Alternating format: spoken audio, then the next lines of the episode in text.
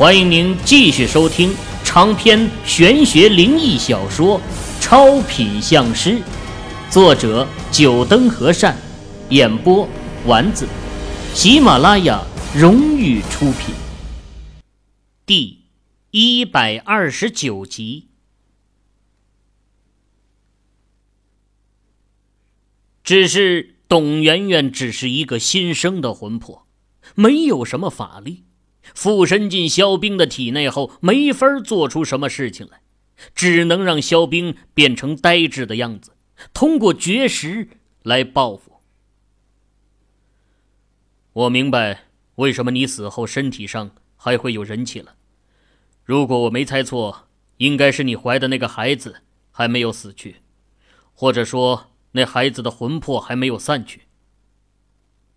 听完董媛媛的话。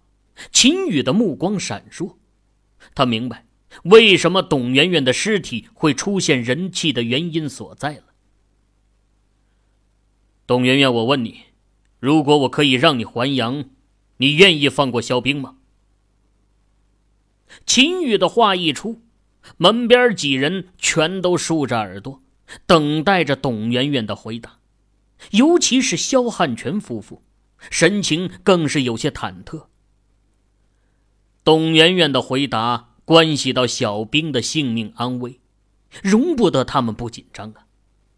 虽然肖汉全嘴里说让自己儿子去给人家赔命，可做父母的又真的有几个狠得下心让自己的儿子去死的？董媛媛沉默了，秦宇又继续开口问道：“不管你愿不愿意放过他。”我都可以帮你还阳，求求你了，董媛媛同学，你饶过我们家小兵吧，他真的知道错了。自从犯下那事儿后啊，小兵他的精神也很不好，三个月人瘦了十几斤。求求你了，要不你把我的命拿去吧，只求你放过小兵。眼看董媛媛没有说话。张丽梅突然冲了过来，一把跪在了床边，声泪俱下的哀求道：“秦宇皱了皱眉，想开口，可最后还是没有阻止张丽梅的动作。”丽梅，肖汉全没有想到自己的老婆会突然跪下来哭求人家，一时间脸色是一变再变，有愤怒，也有无奈。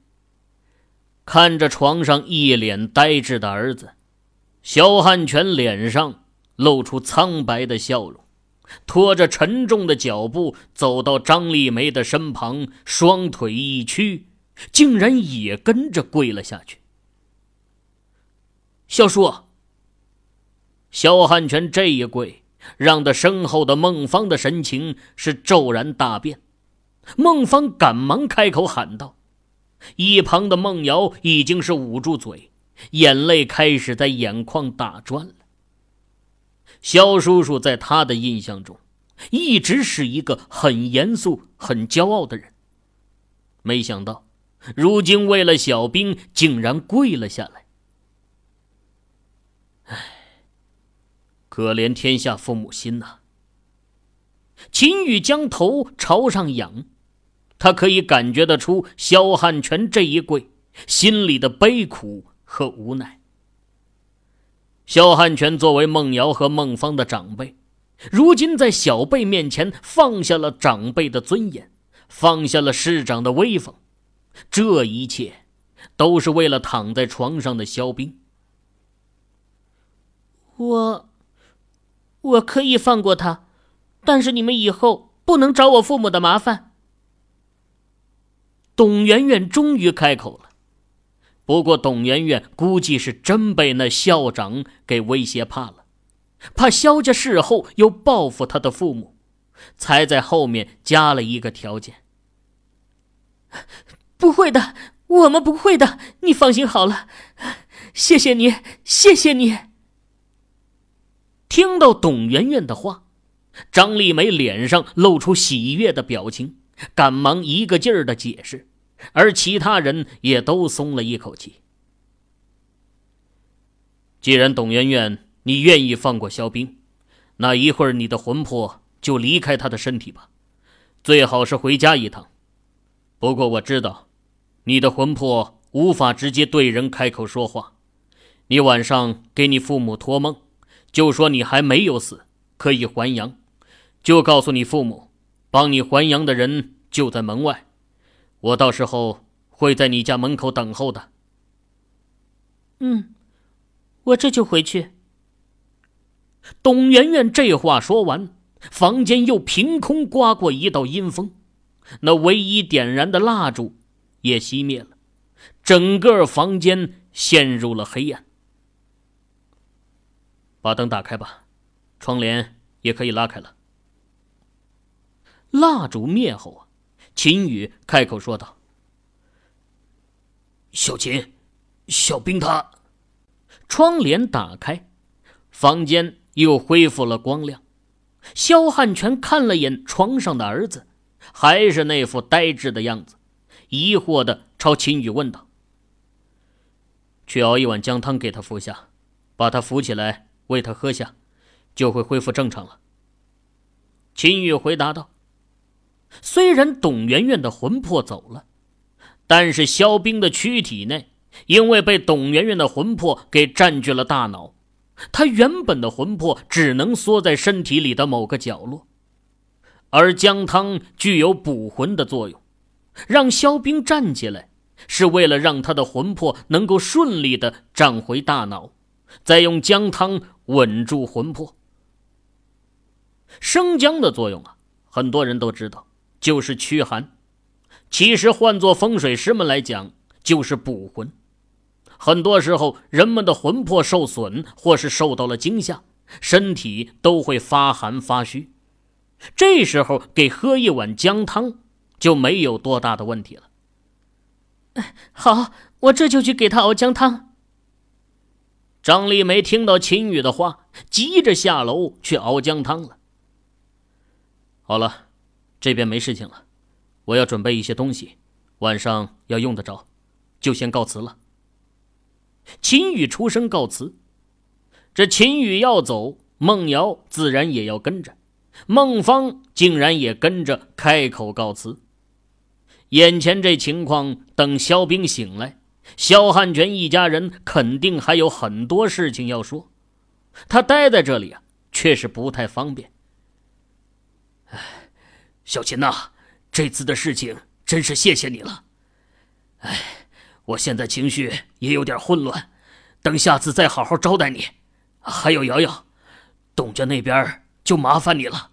等过几天，我还要再去一趟董家，想想怎么补偿人家女孩吧。秦宇点了点头，没有说话。肖汉全要补偿董家，这是必须的。其实要不是看在孟瑶的份上，秦宇根本就不会问董媛媛愿不愿意放过肖冰。哪怕董媛媛不愿意，他也会帮董媛媛还阳。当然，董媛媛愿意的话，那就是皆大欢喜了。只希望那肖冰能够吸取这次的教训。以后好好做人吧，不要再丢了他父母的脸。离开萧家，时间已经是下午五点多了。秦宇和孟瑶还有孟芳三人又找了家饭店吃了晚饭后啊，秦宇带着二人来到了专卖香烛的一条街。唉，不知道这南昌的香烛店能不能淘到法器呢？站在香烛街道口，秦宇想起了寻龙盘，在小县城都能淘到法器，没准这里啊也能运气好碰到好东西。哼，我说秦宇，你带我们到这香烛街，你光逛不买是想干什么呀？连续逛了大半条街的香烛风水道具店，秦宇都是只看不买。孟芳终于爆发了。呃，就在前面买吧。秦宇摸了摸鼻子，颇有些不好意思。他逛这些店呢，目的是想看看能不能碰到法器。可这么多家店逛下来，没有发现一件好东西。看来这法器果然是稀少，他能得到寻龙盘，还真是大大的运气了。想要收听更多有声小说，请下载喜马拉雅手机客户端。善缘人家，秦宇站在一家店门前，这家店的名字取得不错。走进店里，这店老板正坐在桌子上吃饭。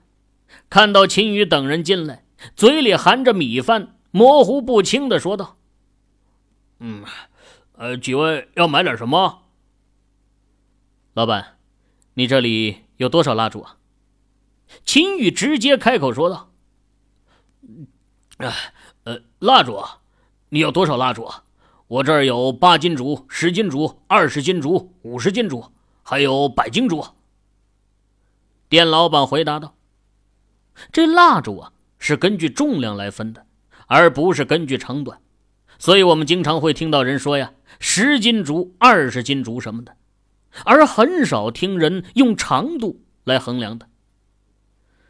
嗯，二十斤竹吧，你这有多少？我要的量可能有点大。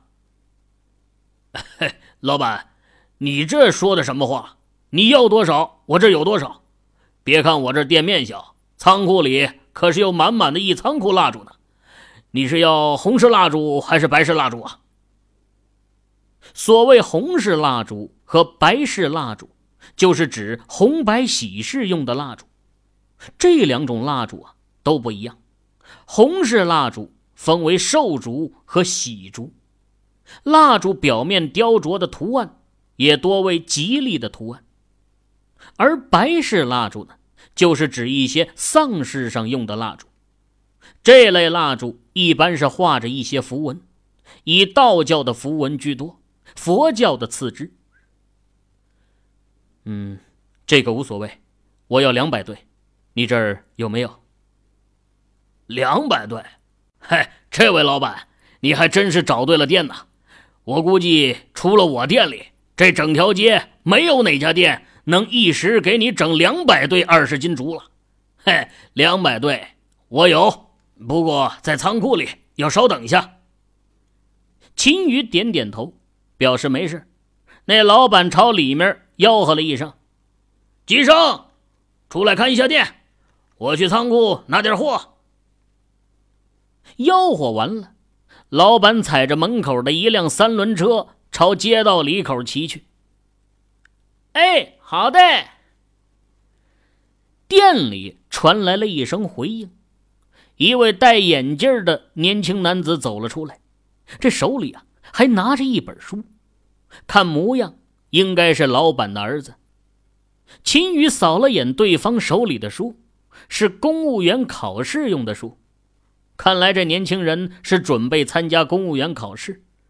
啊我爸去去仓库很快的，你们稍等一下。年轻男子嘴皮子不怎么溜，说了这一句话后啊，就坐在老板先前坐的位置上，看起了他的书来，一点也不怕秦宇几人会偷拿店里的东西。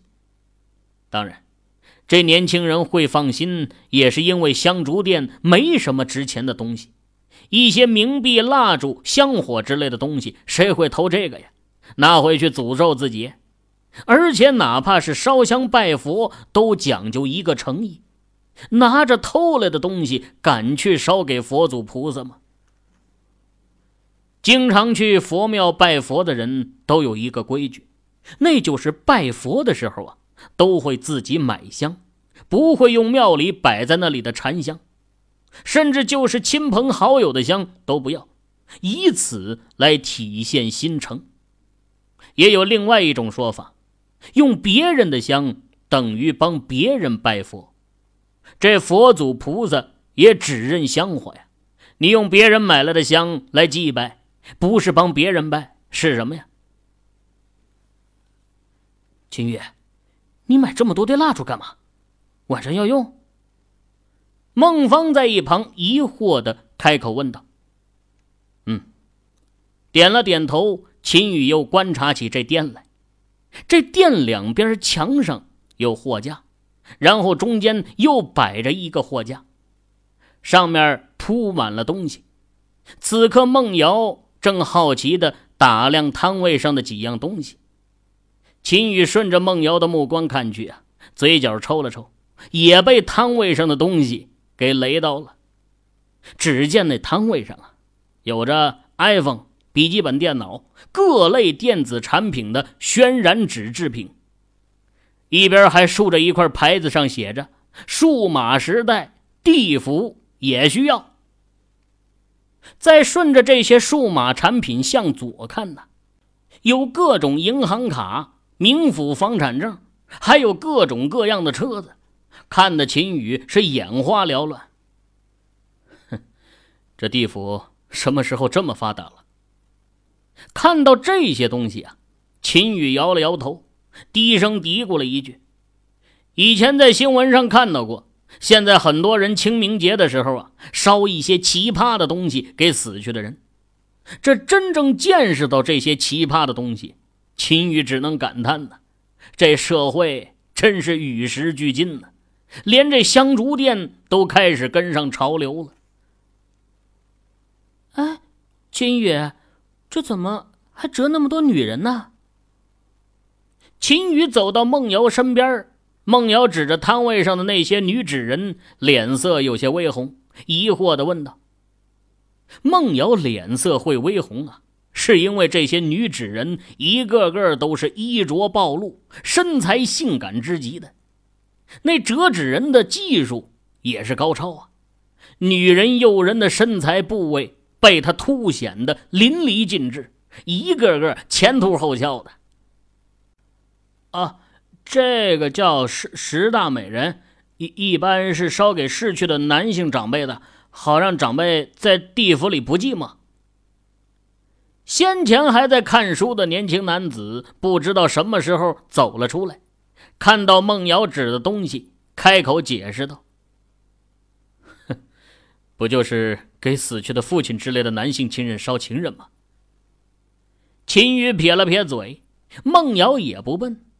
从年轻男子的口中听得出烧这些女纸人的目的，一团红晕爬上漂亮的脸蛋，羞涩的模样，看得那年轻的男子都呆住了。看到那年轻男人盯着孟瑶看，秦宇不爽的咳嗽了两声，心里暗暗猜测呀：这哥们放下书本，不会就是被孟瑶给吸引过来的吧？这种猜测呀。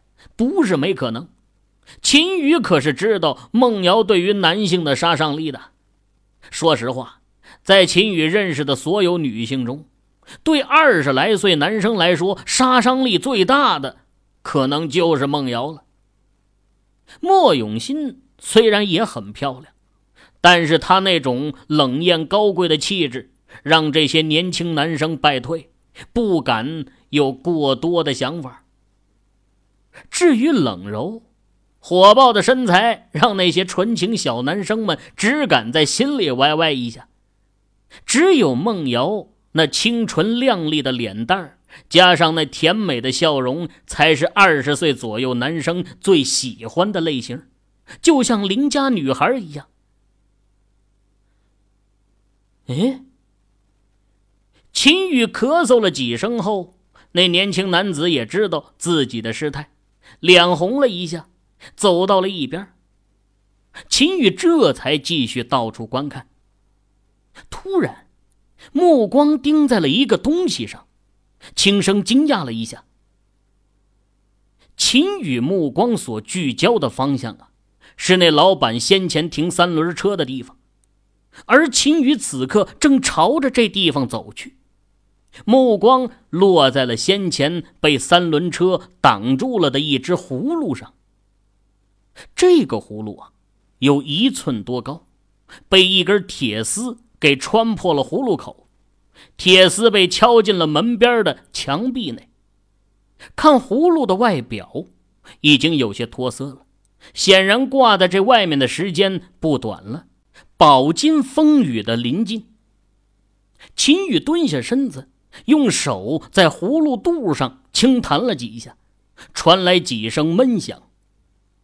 听到这闷响，秦宇的眉头皱了皱。一般葫芦掏空后啊，敲起来声音是比较清脆的，不会像这声音这样沉闷。将眼睛对着葫芦口，秦宇朝葫芦的肚子里望去，隐约可以看到一个黑色的东西。可惜这葫芦的口较小，秦宇眼睛对上去，几乎遮住了全部的光，看不清具体是什么东西。秦宇又用手摇了摇这葫芦，没有任何的声音。看样子。这葫芦里的那黑色东西是固定在了这葫芦的底部。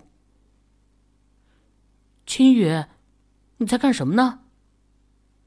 孟瑶回头看到秦宇蹲着身子研究门口的一个葫芦，疑惑的问道：“哈，没什么，只是觉得这葫芦挺好看的。”秦宇站起身，目光闪烁，不知道在想什么。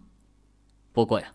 随即，目光闪过一道亮光，恢复成平静，朝着那年轻人开口道：“小老板，你们店门口放个葫芦干嘛？”“啊，你你说这葫芦啊，这是我爷爷在在的时候就有的。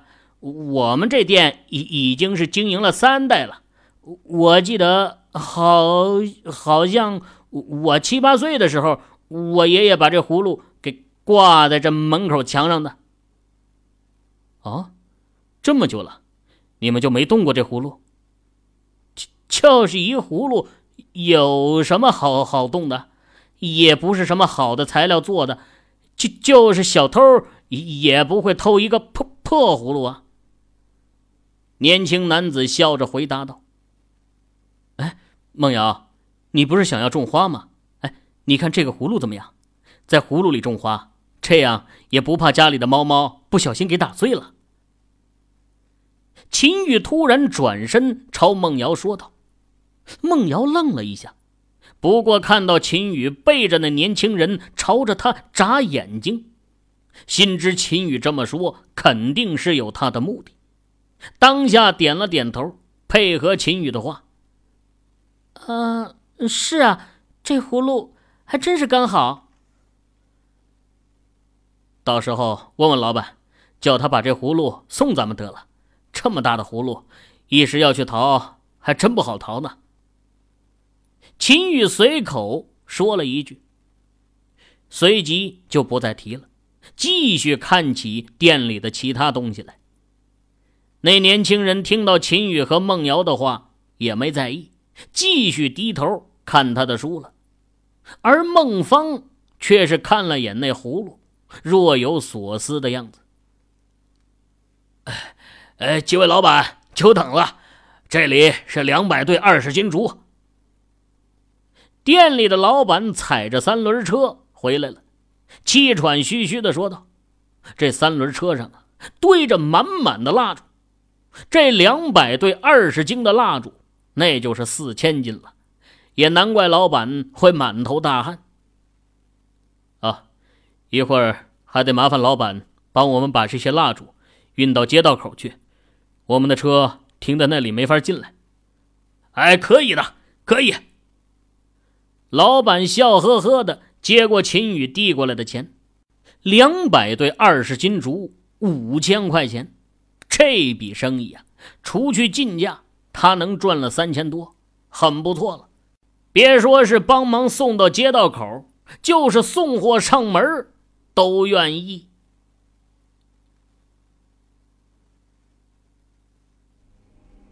各位听友，您刚才收听到的是喜马拉雅荣誉出品的长篇玄学灵异小说《超品相师》，作者九灯和善，演播丸子。